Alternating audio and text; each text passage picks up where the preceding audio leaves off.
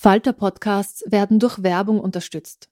Das hilft bei der Finanzierung unseres journalistischen Angebots. Die Erderhitzung ist kein Gefühl, aber mit vielen Gefühlen verbunden. Sorgen etwa oder Angst. Eine Veranstaltung gegen diese Ohnmacht ist Tipping Time, eine Klimakonferenz der Zivilgesellschaft. Von 9.5. bis 11.5. findet Tipping Time in Kooperation von Globe Art, Solektiv und Tangente St. Pölten statt und lädt ein zu Diskurs, Diskussionen und Workshops mit namhaften Vortragenden wie Nikolai Schulz und Friederike Otto. Weitere Informationen finden Sie auf www.tangentesanktpölten.at. If you're struggling to lose weight, you've probably heard about weight loss medications like Wigovi or Zepbound, and you might be wondering if they're right for you. Meet PlushCare, a leading telehealth provider with doctors who are there for you day and night to partner with you in your weight loss journey. If you qualify, they can safely prescribe you medication from the comfort of your own home. To get started, visit plushcare.com slash weight loss. That's plushcare.com slash weight loss. plushcare.com slash weight loss.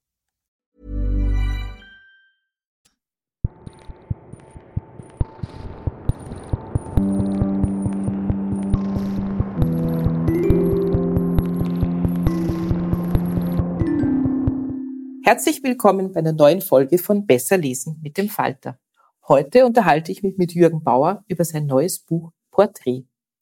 Jürgen Bauer wurde 1981 im Burgenland geboren und lebt in Wien. Er arbeitet im Marketing für die Wiener Volksoper und Porträt ist sein vierter Roman. Die Literaturkritik ist begeistert. Mit diesem Buch hat er sich endgültig vom hoffnungsvollen Debütanten verabschiedet. Es ist raffiniert konstruiert, sehr tabulos geschrieben und super recherchiert. Jürgen Bauer und ich unterhalten uns in dieser Folge darüber, ob es so etwas wie eine eigene Identität überhaupt gibt, über die schwulen Szene Wiens der 70er Jahre und darüber, wie schwierig es ist, über Sex zu schreiben. Mein Name ist Petra Hartlieb. Ich freue mich, wenn Sie uns zuhören.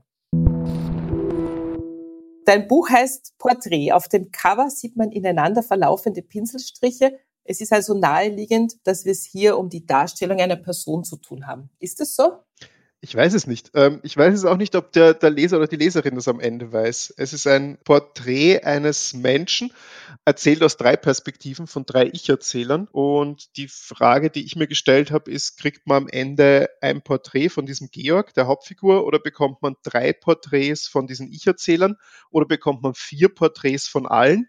Ähm, wer dann wirklich porträtiert wird oder wessen Bild man dann am Ende sieht, muss man, glaube ich, am Ende selber entscheiden. Ich könnte es für mich auch nicht beantworten. Ja, man beginnt natürlich sofort nachzudenken, was rauskommen würde, wenn jetzt zum Beispiel drei verschiedene Menschen über mich erzählen würden.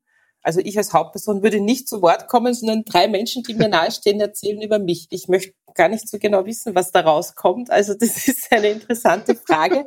Äh, was hat dich denn bewogen, so eine Konstruktion zu wählen? Na, genau die Frage auch bei Freunden oder bei mir selber ist mir gedacht, wenn man Familie fragt, Arbeitskollegen fragt, Freunde fragt, wer, wer man denn ist, kommt sicher was komplett Unterschiedliches raus. Und dann dachte ich mir, das wäre für einen Roman einfach extrem spannend. Also, dass man so eine, einen Ich-Erzähler hat, der nicht ganz zuordnenbar ist, das gibt es ja relativ häufig. Also so ein mhm. Ich-Erzähler, der lügt, wo man nicht genau weiß, stimmt das. Aber dass man jemanden Porträtierten hat, wo man am Ende vielleicht auch nicht weiß, was ist Lüge, was ist Wahrheit, wer ist der wirklich, fand ich spannend. Und dann war relativ bald klar, dass man das dann einfach macht über mehrere ich-Erzähler. Es war dann ein bisschen eine Auseinandersetzung, wie viele Ich-Erzähler sind es, also sind es zwei, drei, vier, fünf, sind es mehrere. Es war dann relativ klar, es sind diese drei wichtigsten Personen seines Lebens, also es ist ja die Mutter, der Geliebte und die Ehefrau. Und dann habe ich noch ein bisschen gespielt, ob man die ineinander verschachtelt, also ob jemand Mutter erzählt, dann der Geliebte, mhm. dann wieder die Mutter, also ob man hin und her springt. Und das war dann relativ bald klar, dass das nicht funktioniert, dass es wirklich wie drei Kurzgeschichten sind, die nacheinander kommen und am Schluss dann Bilder geben. Und diese drei Kurzgeschichten berühren sich zwar inhaltlich, also es, natürlich gibt es Überschneidungen von der Mutter, von dem, was die über diesen Georg erzählt, von der Ehefrau, was die über diesen Georg erzählt, aber die Erzählungen bleiben eigentlich für sich und man muss am Schluss quasi das dann in so ein Gesamtbild zusammenfassen, also in dieses, in dieses Porträt. Und äh, ja, die Ausgangsfrage war eben genau die, gibt es dieses Gesamte eigentlich? Was mir so aufgefallen ist bei dem Lesen, mit diesen drei Perspektiven kriegst du zwar ziemlich viel Hard Facts über diesen Georg mit, also seine Lebensgeschichte, wie er aufgewachsen ist, wie er so sein Leben verbringt, was ihn so umtreibt. Aber man weiß am Schluss eigentlich nicht, ist es jetzt ein netter Mensch? Also man weiß nichts Gefühlsmäßiges. Das finde ich ja, interessant. Also genau. ist das, möchte ich den jetzt kennenlernen? Finde ich den leibend? Oder ist das ein totaler Ungustel? Also das fand ich so interessant, dass du sozusagen die Emotionen eigentlich nicht kriegst, weil ja jeder andere Emotionen zu ihm hat. Ja? Genau. Also vor allem, das ist ja das, was mich auch interessiert hat. Kann man überhaupt über eine andere Person erzählen oder erzählt man man eh immer nur von sich selber. Und ich glaube, man kann so diese Hard Facts, die du, die du gesagt hast, kann man von anderen Menschen erzählen, die kann man wiedergeben. Aber wenn es ums Emotionale geht, glaube ich, dann prägt das, was man selber fühlt, was man selber denkt, wie man es einordnet, wovor man sich fürchtet, äh, prägt einfach so stark die Erzählung, dass man, glaube ich, davon nicht absehen kann. Also ich glaube, diesem Käfig der eigenen Emotionen kommt man nicht. Und so ist es, glaube ich, auch bei den drei Ich-Erzählern. Klar, wie diese Mutter den, den Georg sieht, ist halt aus ihrer Lebenswelt, aus ihrer Gefühlswelt heraus geboren und wiedergegeben. Und und ich glaube, da muss die Gefühlswelt von diesem Georg relativ unklar bleiben. Ich glaube, man kann dann schon äh, versuchen, aus diesem weißen Feld, das dann bleibt, so ein bisschen was selber herauszuziehen oder hineinzuinterpretieren und den Georg auch gefühlsmäßig ein bisschen zu füllen. Aber das ist, glaube ich, tatsächlich nichts, was im Roman steht, sondern das ist dann was, was man jetzt als Leser, als Leserin selber reinbringt. Aber die Gefühlswelt kriegt man von diesen drei Ich-Erzählern mit. Also ich habe mir zum Beispiel vorgestellt, was wäre, wenn mein Vater über mich erzählen würde und gleichzeitig meine jetzigen Arbeitskollegen. Also das wäre so ein unterschiedliches Bild. Ich glaube, dass das jeder Leser sich vorstellt, jede Leserin sich vorstellt, sozusagen diese konträren ja. Menschen. Lass uns noch ein bisschen über die einzelnen Figuren sprechen. Also über die Hauptperson wissen wir immer am Anfang nicht viel, außer dass sie Georg heißt und irgendwo am Land aufgewachsen ist. Wer ist denn der erste Mensch, der über Georg erzählt? Also wem ist das erste Kapitel gewidmet, mehr oder weniger? Das erste Kapitel ist seiner Mutter gewidmet, also Georgs Mutter, die heißt Maridel. Ähm, die heißt auch äh, mit so einem kleinen Augenzwinkern quasi in der österreichischen Literaturgeschichte Maridel, wenn man die Präsidentinnen von Schwab so im Hinterkopf hat. Das, die Maridel aus dem Stück war so ein bisschen die, die ich im Hinterkopf hatte. Das ist eine alte Bäuerin, die ähm, am Land aufwächst, ähm, eigentlich von den Eltern in die Stadt geschickt werden soll, äh, um dort Geld zu verdienen, aber das will sie partout nicht. Also sie will auf diesem Land bleiben, die will auf dem Bauernhof bleiben. Das ist so das, was sie, was sie schätzt, was sie kann. Ähm, und die kämpft darum, dann am Land Fuß zu fassen und einen Hof zu kriegen. Und das schafft sie auch mit ihrem Ehemann Mann, kriegt dann äh, zwei Kinder, unter anderem auch diesen Georg. Der Mann verschwindet dann im Zweiten Weltkrieg und ich halte das bewusst so ein bisschen offen, dieses Verschwinden, weil das so eine große Leerstelle im Roman ist, die dann irgendwann aufgedeckt wird, quasi was mit diesem Mann passiert ist. Und dann zieht sie diesen Georg und, und den Bruder von Georg allein groß in der Nachkriegszeit. Also Georg wird wirklich so in den letzten Wochen des Zweiten Weltkriegs geboren und kommt auf die Welt und sie versucht sich da durchzuschlagen. Und mir war wichtig, mit dieser, mit dieser Maridel einfach so eine Figur zu nehmen, die in der österreichischen Literatur ja oft erzählt ist. Also im Gegensatz zu den anderen Teilen vom Roman, glaube ich, gibt es für die Maridel ja Vorbilder in der, in der Literatur.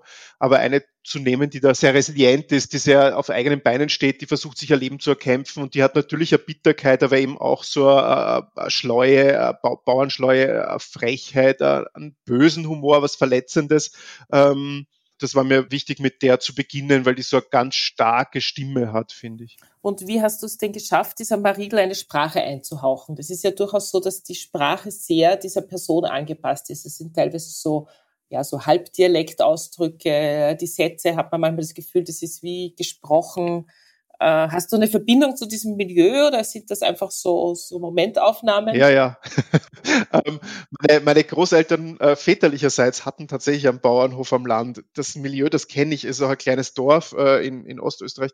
Ähm, aber das war für Schreiben dann gar nicht so wichtig, weil ich natürlich zwar mitgehört habe und so die meine, meine Großmutter kennen, noch wie die erzählt hat, aber um die Sprache zu finden, war dann auch äh, so eine lange Überlegung, nimmt man jetzt wirklich Hochdeutsch, nimmt man Dialekt und ich habe mich, glaube ich, für so ein bisschen ein, ein Mittel Ding entschieden. Also es ist, äh, es klingt nach gesprochener Sprache, aber es ist jetzt kein platt abgebildeter Dialekt. Also ich habe jetzt nicht versucht, irgendwelche Dialektausdrücke zu verhochdeutschen oder das irgendwie so rein, das finde ich immer schade.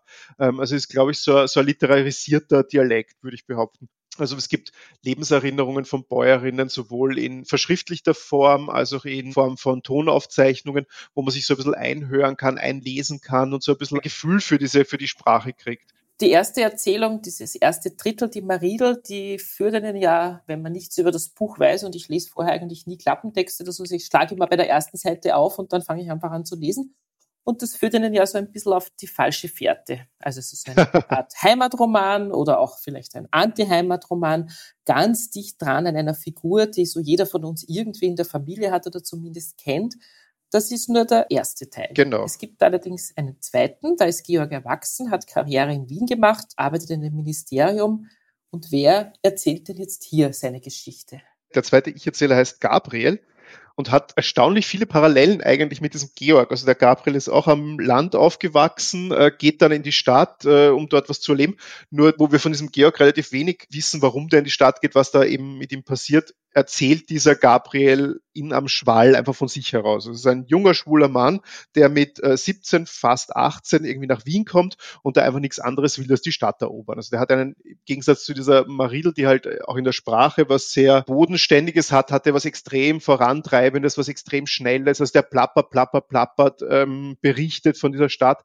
Und ja, das ist jetzt nicht New York und das ist nicht London und das ist nicht Paris, aber der will nach Wien rein und der will was erleben und er will Leute kennenlernen und steigert sich in so einem atemlosen Schwall von diesem Erzählen und trifft dann gleich nach Ankunft äh, am Naschmarkt äh, auf einer öffentlichen Toilette diesen Georg mhm. zum ähm, Anbandeln und zum Sex haben und bleibt diesem Georg irgendwie verbunden. Also die treffen aufeinander und kommen voneinander nicht mehr wirklich los und dieser Georg führt den Gabriel so in diese schwule Szene Wiens der 70er ein. Und das ist ja erst Anfang der 70er wirklich entkriminalisiert worden, Homosexualität. Also es ist so eine junge Szene, die noch geprägt ist von dieser Angst, verfolgt zu werden. Ähm, man will nicht auffallen. Gleichzeitig aber sind es die ersten Schritte in Richtung man tritt nach außen, man steht für sich ein, man macht Protestaktionen, man kämpft für die eigenen Rechte und in diesem Zwiespalt sind die zwei Figuren. Also der Gabriel, der will, will, will, der will auffallen, der will äh, den Leuten ins Gesicht schlagen, der will auf die Straße gehen und der Georg, der will eigentlich ein gemütliches Leben. Ja, ja, und so in ja. diesem in diesem Kampf der Zweien quasi befinden sich die. Ich gestehe mal ein kleines Buchhändlergeheimnis. Wir haben ja manchmal so ein bisschen die Angewohnheit, Bücher nur anzulesen oder so quer zu lesen, um sie dann zu verkaufen. Das wäre bei deinem Buch Nein. ziemlich fatal. äh, denn für den ersten Teil gibt es eine gänzlich andere Zielgruppe als für den zweiten. Also ja, hast, du dir, hast du dir beim Schreiben sowas wie einen, einen inneren Leser, eine innere Leserin vorgestellt oder machst du das nicht? ich mache das eigentlich nie. Ähm, also ich hoffe, mein Verleger hört nicht zu, aber ich schreibe das, was ich gern schreiben würde. Ähm, also ich glaube, es stimmt natürlich, dass jetzt wenn man streng getrennt voneinander betrachtet, dass zwei unterschiedliche Zielgruppen sind. Aber ich kenne es ja von mir selber. Ich lese irrsinnig gern Bücher, wo ich das Gefühl habe, ich kriege so einen Lebenseinblick in der Welt von, von Menschen ähm, und dieses Denken von Leuten. Und ich glaube, das kriegt man in allen drei Ich-Erzählern. Jetzt sind die Welten, die die beschreiben, natürlich extrem unterschiedlich von dort, wo die herkommen. Und gleichzeitig gibt es ja relativ viele Parallelen. Also sind ja alles drei Ich-Erzähler, die kämpfen für das, was sie selber richtig halten, für das, was sie wollen, die so in einer Umwelt, die ihnen wahrscheinlich feindlich gestimmt ist, eigentlich auf ihr, auf ihr Recht auf Selbstbestimmung beharren. Mhm. Und jetzt ist natürlich eine alte Bäuerin, die am Land auf ihr Recht für Selbstbestimmung beharrt und ihren Bauernhof erhalten will, was anderes als ein junger Schwuler, der halt einfach äh, im Wien der 70er dafür kämpft, dass er seine Rechte endlich wahrgenommen sieht. Ja. Aber in diesem Kampf und in diesem Wollen, glaube ich, sind sich die drei sehr ähnlich. Und deswegen, glaube ich, gibt es da schon bei aller Unterschiedlichkeit von denen auch so Parallelen, die das Ganze dann eben zu einem Roman machen und zu mehr als jetzt nur drei unabhängigen Erzählungen. Ja. Also wir diskutieren natürlich jetzt nicht hier über die Frage, ist der Autor auch der Protagonist? Das hast du ja in diesem Fall ganz toll gelöst. Das ist hinfällig, weil du dein Buch in eine Zeit versetzt hast, in der du gerade geboren wurdest. Also eigentlich noch gar nicht auf der Welt warst, mehr oder weniger. Warum hast du diese Zeit gewählt? Am Beginn der ganzen Überlegung stand der Gabriel. Also das war so die erste Erzählung, die ich hatte. Und ich wollte was machen über die, über die Anfänge der Schwulenbewegung in Wien, weil ich dachte, die ist ein bisschen fad geworden in den letzten Jahren. Vielleicht ist es auch ein gutes Zeichen, die hat halt viel erreicht. Und dann ging es um Ehe für alle und ähnliches. Aber ich dachte mir, da muss doch ein anarchischer Wille mal da gewesen sein. Also es kann doch nicht sein, dass das nur in anderen Ländern so war. Da muss doch auch in Wien mal was Wildes passiert sein. Mhm. Und dann habe ich da zu recherchieren begonnen und tatsächlich ist da viel Wildes passiert. Also da gibt es ja im, im Roman Protestaktionen und das Parlament wird gestürmt und, und, und. Und ganz viel von dem musste ich nicht erfinden. Also es ist wirklich passiert. Und deswegen quasi diese 70er Jahre Erzählung von dem Gabriel. Und nachdem klar war quasi, dass dieser Gabriel da in den 70ern spielt, waren die anderen zwei Erzählungen, wo die zeitlich verortet sind, relativ bald klar, dass das dann quasi mit Ende Zweiter Weltkrieg beginnt und bis in die 80er geht. Es gibt ja über die 70er und die 80er Jahre schon einiges an Büchern und auch viel Aufarbeitung. Dein Buch würde ich aber trotzdem eigentlich als Pionierarbeit bezeichnen, denn es spielt in einer Szene, über die wir recht wenig wissen. Also ich wusste da eigentlich ganz wenig drüber. Ich bin 86 nach Wien gekommen, kenne natürlich viele Schauplätze von damals, in denen ich mich auch herumgetrieben habe, so mit den staunenden Augen des Provinzmädchens. Aber trotzdem gibt es in deinem Buch so viel, wo ich mir gedacht habe, wow, das gab's auch. Wo war das? Wer waren die? Warum habe ich das nicht mitbekommen? Also eine komplette Parallelwelt der schwulen und Heteroszene sozusagen von damals. War das typisch 80er oder hast du das Gefühl, das ist immer noch so? Ich glaube, es hat sich, also ich hoffe, es hat sich ein bisschen verändert und dass das nicht mehr so streng getrennt ist. Wobei ich glaube, es wollten auch damals schon, es gab ja Protagonisten der schwulen Szene, die wirklich äh, diese Grenzen durchbrechen wollten. Also es gibt ja eine Szene im Buch, wo das Neujahrskonzert gestürmt wird von zwei Nackten, die dann da äh, ihren Protest direkt auf der Bühne machen, nur mit Marshall bekleidet und ein Transparent hochhalten. Also man wollte ja schon auch quasi weg aus der, nur aus der eigenen Szene und so rein in die Hochkultur äh, auf die Straßen und quasi dort bemerkt werden. Vielleicht war da einfach von der Mehrheitsgesellschaft noch ein bisschen ein Vorbehalt da, dass das einfach nicht so zur Kenntnis genommen wurde, man es nicht so gesehen hat. Ähm, die Rosalila Villa, die ja auch vorkommt, hat ja nicht umsonst wirklich nach außen hin auch die Farbe verwendet, einfach um nach außen hin wahrgenommen zu werden. Ich hoffe, dass das einfach damals begonnen hat und bis heute sich ein bisschen verändert hat, dass es einfach mehr und mehr und mehr nicht mehr Subkultur ist, sondern wirklich auch gesehen wird, breiter als jetzt über die Protagonisten selber hinweg. Ja, wie hast du denn das recherchiert? War das recht schwierig? Gibt es da Archive zu diesem Thema oder musstest du das mühsam von Institutionen oder von Augenzeugenberichten zusammentragen? Weil es ist ja wahnsinnig authentisch, was du da beschreibst die Recherche war wahnsinnig schwierig. Ähm, man kann sich auch vorstellen, also ich war auch ein bisschen naiv von mir, weil klar, die Szene, die äh, fünf Jahre davor noch verboten waren, wo man Angst haben musste, eingesperrt zu werden, hat jetzt natürlich wenig Interesse daran, das zu verschriftlichen, dort Fotos zu machen und das irgendwie zu archivieren. Ähm, aber es gibt dann doch, wenn man irgendwie kratzt und sucht, äh, mehr als man denkt. Also die Nationalbibliothek hat eine ganz großartige Zeitschrift archiviert, die nennt sich Coming Out. Das sind so handkopierte Zettel, die dann geheftet wurden und da findet man extrem viel Material. Es gibt ein Archiv hier, äh, ich wohne ja im sechsten Bezirk und nicht weit von mir, äh, gibt es ein Archiv, die zu schwul-lesbischer Geschichte der Stadt Wien Material sammeln und man findet dann dort auch, traurig, aber war einfach Polizeiberichte, aus denen man ganz viel nehmen kann. Also Polizeiberichte, wo einfach die Lokale beschrieben werden der Zeit, also wen trifft man dort, wem gehört das, äh, wo muss man vielleicht eingreifen, wo gibt es manchmal Streitereien und, und, und. Auch dort findet man was. Ähm, also es gibt schon Material, auf das man trifft. Es gibt auch tatsächlich äh, niedergeschriebene Interviews mit Strichern der Zeit zum Beispiel, wo man auch ganz viel da wieder rausziehen kann. Aber es gibt jetzt nicht das eine Werk, auf das man sich beziehen kann. Ja. Also es ist wirklich ein Zusammenglauben von ganz, ganz vielen unterschiedlichen Orten. Und ich hatte dann einfach Ordner um, um Ordner, wo ich Dinge kopiert hatte, mal Sätze rausgeschrieben, Wörter rausgeschrieben, welche Begriffe hat man verwendet. Und so quasi arbeitet man sich dann vor. Ja, ich würde sagen, das Werk, auf das man sich beziehen kann, hast du jetzt geschrieben, zumindest zum Teil. Danke sehr. da kann man viel das nachlesen. Äh, es gibt noch einen spannenden Aspekt in diesem Buch, über den ich auch noch gern sprechen würde. Das ist ein Thema, über das ich auch nicht viel wusste, nämlich das Thema Sex unter schwulen Männern. da würde ich jetzt dein Buch als bahnbrechend bezeichnen. Also eine Lebenswelt, die meiner Meinung nach literarisch auch sehr wenig beackert wurde bisher. Du liest die falschen Bücher. Ja, wahrscheinlich sollte ich mich mal von dir ein bisschen beraten lassen, dass ich die Bücher lese. Aber für mich war das ein wahnsinnig spannender Aspekt dieses Buches. Als Hetero-Frau, die aber sozusagen natürlich open-minded durchs Leben geht, dass man sieht, aha, mh, so ist das also. War das auch so ein bisschen deine Absicht? Naja, es sind zwei Sachen. Einerseits denke ich mir, das, das hat sich aus dem Ich-Erzähler ergeben, aus dieser Gabriele 17, 18, als er nach Wien kommt ähm, und will da was erleben und da jetzt Sexualität auszulassen, wäre einfach absurd gewesen. Also das ist so, da hätte sich wahrscheinlich jeder gefragt, äh, was ist da los? Also was ist das große Geheimnis, dass Sexualität bei dem keine Rolle spielt? Ähm, ich wollte, was mir aber wichtig war, war, das ist eines von vielen Dingen, die natürlich erzählt wird. Also es gibt da diesen politischen Kampf, den es äh, in, in den 70ern gibt, den es in der schwulen Szene gibt gibt. Es gibt die Auseinandersetzung zwischen Biederkeit und äh, Rückzug und Kampf auf der Straße und, und, und. Und Sexualität ist natürlich ein wichtiger Punkt in der Hinsicht. Also die, dieser Kampf um die eigene Sexualität. Und das war mir wichtig zu beschreiben. Also es spielt ja auch bei Sarah, bei der, der, der dritten Ich-Erzählerin, auf die wir vielleicht noch kommen, auch eine Rolle Sexualität. Natürlich bei der, bei der Maridel weniger, die da so als Bäuerin allein auf diesem Hof lebt. Aber das auszulassen, hätte ich einfach auch aus erzähltechnischer Sicht total schad gefunden, weil natürlich kann man allein diese Entbahnungsversuche auf, auf Klappen, also so diesen Orten, also den, den öffentlichen Toiletten, die jetzt da in Wien dann Logen genannt wurden. Und wie hat das funktioniert? Also es war ja auch für mich Recherche, weil ganz ehrlich, wie es damals funktioniert hat, also man geht dann auf, auf diese Loge und dann trifft man sich beim Pissoir und dann gibt es die Kabinen, aber da wirft man halt ein Schilling ein und mit dem Schilling öffnet sich dann die Tür zu den Kabinen und dann kann man dort weitermachen und so. Also das ist ja was, was jetzt äh, für mich dann eigentlich auch schon Geschichte ist, ja, die ich natürlich. ausgraben musste. Ähm, aber das hat Spaß gemacht und das macht Freude und ich hoffe, das macht da Spaß zu lesen. Das macht total Spaß, kann ich nur jedem empfehlen. Ich glaube, ich habe in einer ORF-Besprechung sogar das Wort pornografisch gelesen. Das war so ein bisschen unter Anführungszeichen. Wie war das? Bist du beim Schreiben manchmal selber rot geworden? Na, also da braucht's mehr.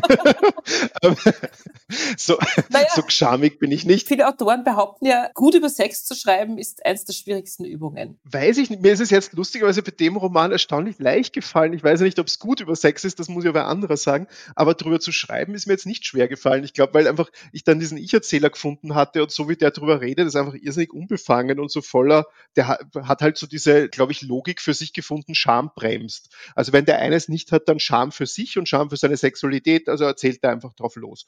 Und ich glaube, aus der Erzählperspektive heraus lässt sich auch irrsinnig schnell und einfach über Sex schreiben, weil das ist für den halt ein Thema, genauso wie viele andere, das hat er, das nimmt er sich und da erzählt er drüber. Mhm. Und deswegen muss man da jetzt, finde ich, also muss ich jetzt für mich wenig kämpfen, wie redet der drüber, wie direkt redet der drüber, welche Wörter verwendet man. Na, der redet einfach wie ein 18-jähriger Bursch halt über das redet, was er tut. Ähm, und deswegen war es für mich gar nicht so schwierig, jetzt diese, die, die Sexszenen da zu schreiben. Wenn du das erzählst, klingt das wie eine super leichte Übung. Ich würde sagen, das ist das ist wirklich hohe Kunst, äh, sich so in einen Protagonisten, der zwar irgendwie Anklänge an deine Person hat, aber natürlich ein völlig anderer ist, ganz in einer anderen Zeit lebt, ein anderes Alter hat, sich so reinzuversetzen, dass du einfach sagst, na ja, das war ganz leicht, ich habe den einfach reden lassen und das funktioniert ja. dann auch noch, sage ich jetzt mal als Leserin. Also ähm, stell dein Licht nicht unter den Scheffel. Danke sehr. Na, aber da, um da einzuhaken, äh, also das Erzählen war dann einfach. Das Finden von der Sprache und quasi das Recherchieren, bis man die Sprache von diesem Ich-Erzähler mhm. gefunden hat, mhm. das war die harte Arbeit. Ja. Das hat wirklich Wochen und Monate gedauert. Und da habe ich auch Notizen gemacht und mal einzelne Absätze geschrieben, also wie könnte er reden, dann sagt man wieder, na, es funktioniert nicht, man probiert es anders. Aber als ich dann quasi den Ton von dem mal hatte, ja. dann ist es tatsächlich relativ leicht von der Hand gegangen. Super. Wir müssen noch kurz über den dritten Teil reden, den finde ich ja persönlich auch besonders interessant. Da ist man dann erstmal ganz überrascht von der Person, die jetzt hier plötzlich zu Wort kommt. Also am Anfang hast du, im zweiten Teil hast du diese wilde Schwulengeschichte und dann zauberst du plötzlich eine Frau aus dem Hut. Wer ist das? Sarah heißt die Frau. Ähm, die kommt aus einer ganz anderen Welt als die anderen. Die kommt nicht mal aus Österreich. Ihr Vater war Österreicher und ist dann in die Niederlande gegangen. Man weiß nicht genau. Er behauptet immer, er ist von den Nazis geflohen. Die Sarah sagt, das war halt nur zufällig zum gleichen Zeitpunkt. Äh, also der ist nicht wirklich von denen weggegangen. Und die kommt als Sängerin jetzt zurück in die Stadt von ihrem Vater, weil sie hier Karriere machen will. Also die will Musik studieren, die will singen, die will an die Oper und hat nicht wahnsinnig viel Erfolg. Also weder karrieretechnisch in der Oper noch mit ihrem Männergeschmack. Also die trifft hier auf ein bisschen Widerstand und die hat es nicht leicht mhm. in dieser Stadt. Und die kämpft aber genau wie die anderen zwei Figuren und trifft dann auch auf diesen Georg und fängt aus dieser Perspektive aus an zu erzählen. Und der Georg ist, muss man vielleicht dazu sagen, ein Opernliebhaber. Genau. Also er geht viel in die Oper und kennt sozusagen dadurch auch, also sind sie sich quasi auch über die Musik und über die Kunst nahe. Genau. Ja, und dann geht's aber mhm. sozusagen, dann kommt die große Überraschung, denn nämlich Georg, wo wir eigentlich dann wissen seit seinem zehnten Lebensjahr, dass er sich jetzt sexuell nicht besonders für Frauen interessiert. Georg und Sarah heiraten dann. Ja. Äh, also ich kenne aus der Literatur, oder eigentlich nicht aus der Literatur, sondern eher aus Presse und so weiter, diese Geschichten von so traumatisierten Ehepartnern, die nach zehn Jahren dahinter kommen, dass der Partner oder die Partnerin schwul oder lesbisch ist und die sich dann doppelt betrogen fühlen. Also irgendwie so großes Drama mein Mann hat sozusagen hat mir zehn Jahre lang was verschwiegen oder meine Frau. Sarah weiß von Anfang an, dass der Georg sich überhaupt nicht für sie interessiert, sexuell, und entscheidet sich trotzdem bewusst für ihn. Was, was, was hat sie davon? Warum macht sie das? Die Sarah entscheidet sich ganz bewusst für ihn, weil er ja was gibt, was ja die anderen nicht geben. Er gibt ja gewisse Sicherheit und sie hat die Oberhand in dieser Beziehung oder hat zumindest das Gefühl, sie hat die Oberhand in der Beziehung und kann mit dem Georg so ein bisschen ein Experiment durchführen, wo sie die Strippen zieht. Ähm, die kommt ja nach Wien und lernt dann einen Korrepetitor kennen, der jetzt nun wirklich ein Arschloch zu ihr ist und sie einfach äh, schlecht behandelt. Und im Gegensatz zu dem hat sie das Gefühl, beim Georg hat sie jetzt nichts zu befürchten und kann so ein bisschen manipulierend dessen Leben bestimmen. Ob das wirklich so gelingt äh, im Laufe der Ich-Erzählung ist das dann eh, bricht das ja ein bisschen auseinander. Aber ich wollte tatsächlich da eine, eine Frau zeigen, die eben genau das nicht ist, was du jetzt gerade gesagt hast. Also so diese Erzählungen von den Frauen, die dann draufkommen, sie wurden da jetzt betrogen und dann äh, erzählt ihr aus so einer leidenden Perspektive heraus, was sie da jetzt wieder fährt und ich kann es einfach nicht mehr lesen. Also ich kann auch diese leidenden Frauenfiguren nicht mehr lesen, ich will das auch nicht lesen und ich wollte eine haben, die eines nicht tut, nämlich die leidet nicht. Also klar, mhm. passieren da schlimme Sachen, ähm, aber die ist jetzt keine jammernde, leidende Frau, sondern die ist eine, die dann irgendwie, wenn sie merkt, der äh, Georg treibt sich da herum ähm, und ist vielleicht nicht so diskret, wie sie es wünschen würde, führt, na dann stellt sie ihn zur Rede und findet schon Lösung dafür. Aber was ich mich so gefragt habe, das weiß ich schlichtweg einfach nicht, aber vielleicht kannst du mir das sagen, ist das oder war das ein häufigeres Konstrukt ich kann mir durchaus vorstellen, in der Zeit in den 80er Jahren, ich hätte das vielleicht auch gemacht, wenn mich ein schwuler Freund gebeten hätte, heirat mal, weil es ist notwendig, ich brauche irgendwie sozusagen einen bürgerlichen Deckmantel. Was ich gefunden habe, es gibt natürlich diese Geschichten, die, die du eh gesagt hast, wo es der, der Ehepartner dann nicht wusste, gibt es ja relativ häufig.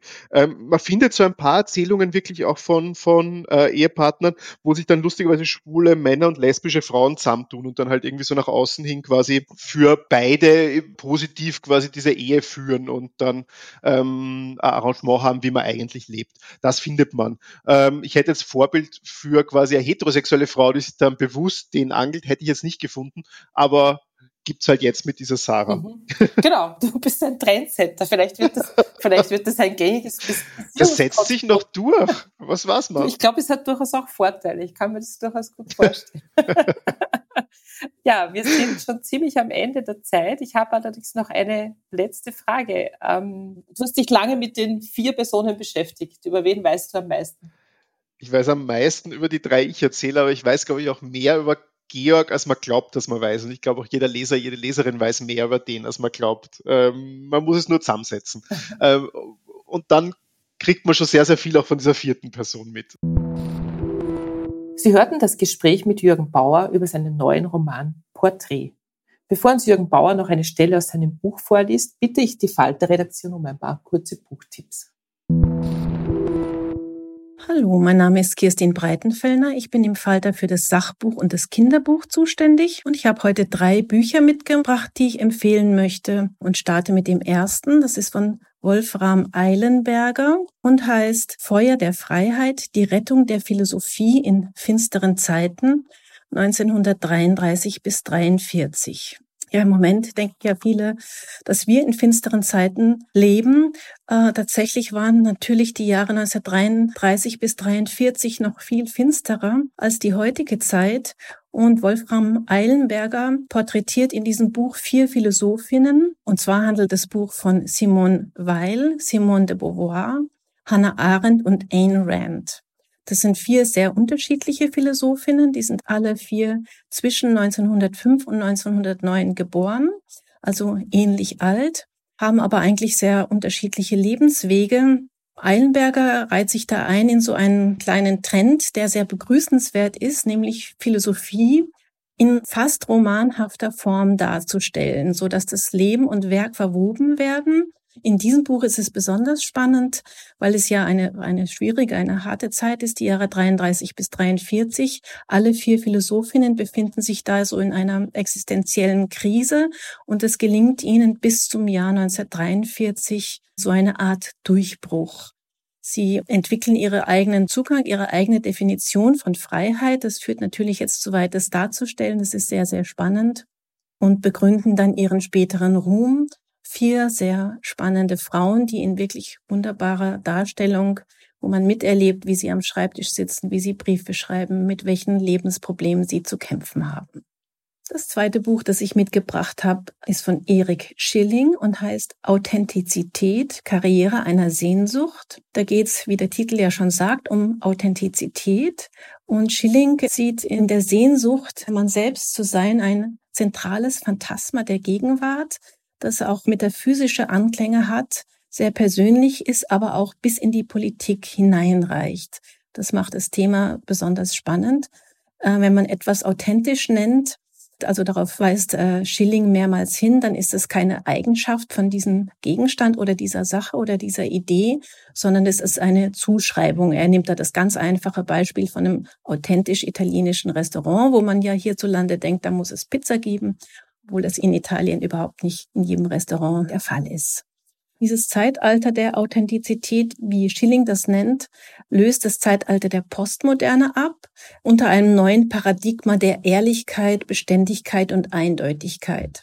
Dem setzt Schilling die Konzepte von Professionalität, Situativität und Ambiguität entgegen. Das klingt ein bisschen abstrakt, aber er macht das wirklich äh, anschaulich an verschiedensten Beispielen aus Literatur und Film, aber auch der Politik.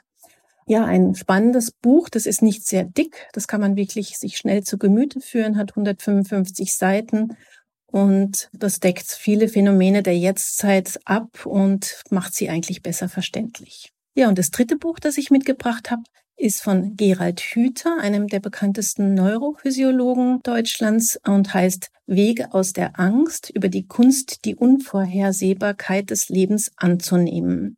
Das klingt jetzt mal zunächst wie so ein Ratgeber, ist aber eigentlich kein Ratgeber. Also zum Schluss kommen so ein, zwei Tipps, die auf einer sehr, sehr allgemeinen Ebene sich bewegen. Und was nicht im Titel steht, ist, dass das Buch eigentlich von der Corona-Krise handelt und das Kunststück von dem Buch und das Spannende und was, wo ich auch denke, dass das Buch aktuell bleiben wird, äh, liegt darin, dass Hüter Corona nach der fünfseitigen Einleitung eigentlich gar nicht mehr erwähnt.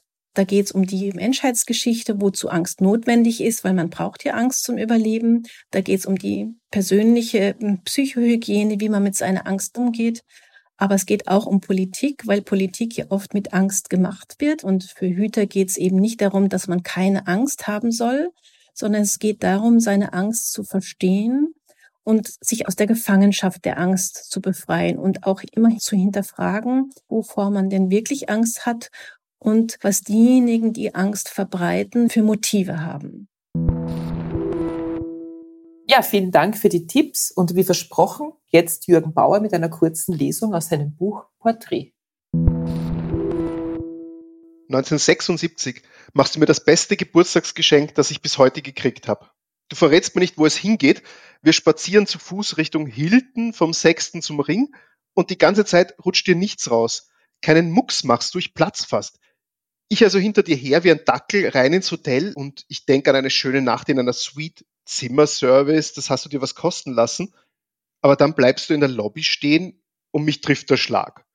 Man sagt das ja so schnell, aber ich habe wirklich Angst, dass ich umkippe, aus und vorbei, Bussi Baban fallen nicht, weil mitten im Saal, als wäre es das Natürlichste auf der Welt, sitzt er. Ja, genau der, der David Bowie. Ich greife deinen Ellbogen, das ist jetzt nicht eine von den Pariser Varieté-Damen in Verkleidung, oder? Und da lachst du, nein, der ist wegen der Premiere von seinem neuen Film in der Stadt. Der Mann, der vom Himmel fiel. Und von dem Film habe ich natürlich gehört, aber wieso kommt der Bowie deswegen nach Wien? Der Poldi kennt den Concierge vom Hilton, sagst du. Drum weiß ich das, weil eigentlich interessierst du dich keinen Deut für den Bowie, aber du weißt natürlich, dass das für mich ein Gott ist. Ich bin dir ja oft genug auf die Nerven gegangen damit. Und jetzt sitzt der Gott also da und wo sind die Engelchen, die um ihn rumschwirren? Weil das kann doch nicht sein, dass der Bowie ohne Engelchen reist das ist die Judy Armbrust, da sagst du und deutest auf die Frau, die neben dem Bowie sitzt. Aber was interessiert mich die Armbrust? Der Bowie ist der Pfeil, der in mein Herz geschossen wird. Eine Sonnenbrille hat er auf, obwohl es in der Lobby gar nicht so hell ist. Angeblich eine Augenentzündung, sagst du. Na, was der Poldi alles mitkriegt? Ich möchte gar nicht wissen, was für Substanzen der Bowie ins Auge gekriegt hat. Und wir stehen immer noch blöd da und gaffen ihn an. Anreden traut ihn sich keiner von uns beiden der will sich den Rummel ersparen, flüsterst du mir zu. Der ist das ganz normaler Tourist da. Und das, das macht ihn natürlich gleich noch viel besser, weil was braucht Gott schon Paparazzi? Der sieht selber alles, der muss nicht gesehen werden. Du verstehst gar nicht, was ich an dem schieren Typen gut finde. Und ja, das sagst du wirklich, schierer Typ. Und da denke ich mir, ich hau dir eine rein. Mache ich natürlich nicht, weil ohne dich wäre ich ja gar nicht hier. Aber dass du meinen Retter so beschimpfst, das verzeihe ich dir nicht komm, wir gehen, bevor er uns rauswerfen lässt. Aber ich krieg keinen Fuß vor die Tür. Keine Millimeter bewege ich mich von hier weg, bis der Bowie selber aufsteht und im Aufzug verschwindet. In freier Wildbahn, ich dreh durch. Na, mit Durchdrehen lässt du dir lieber noch ein bisschen Zeit, sagst du. Ich habe da noch eine Überraschung. Aber ich bitte dich, was kann jetzt noch kommen? Der Bowie schwebt durch die Decke und singt mir ein Geburtstagsständchen? Das war's auch schon wieder mit Besser lesen mit dem Falter für heute. Unser Gast war Jürgen Bauer. Wir hoffen, es hat Ihnen gefallen. Abonnieren und bewerten Sie uns bei Apple Podcast, bei Spotify oder in der Podcast-App Ihrer Wahl. Alle Informationen zu den einzelnen Büchern bekommen Sie auch auf falter.at slash Buchpodcast oder in den Show Notes zu jeder Episode. Alle zwei Wochen gibt es eine neue Folge. Ich freue mich schon aufs nächste Mal.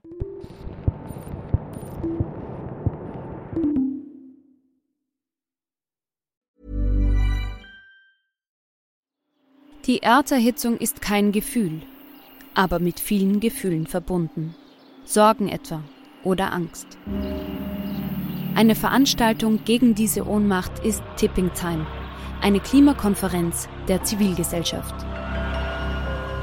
Von 9.5. bis 11.5. findet Tipping Time in Kooperation von Globe Art, Solektiv und Tangente St. Pölten statt und lädt ein zu Diskurs, Diskussionen und Workshops mit namhaften Vortragenden wie Nikolai Schulz und Friederike Otto. Weitere Informationen finden Sie auf www.tangentesanktpölten.at. Hi, I'm Daniel, founder of Pretty Litter. Did you know cats tend to hide symptoms of sickness and pain? I learned this the hard way after losing my cat, Gingy. So I created Pretty Litter, a health monitoring litter that helps detect early signs of illness by changing colors, saving you money and potentially your cat's life. Pretty Litter is veterinarian developed, and it's the easiest way to keep tabs on your fur baby's health right at home. Go to prettylitter.com and use code ACAST for 20% off your first order and a free cat toy. Terms and conditions apply. See site for details.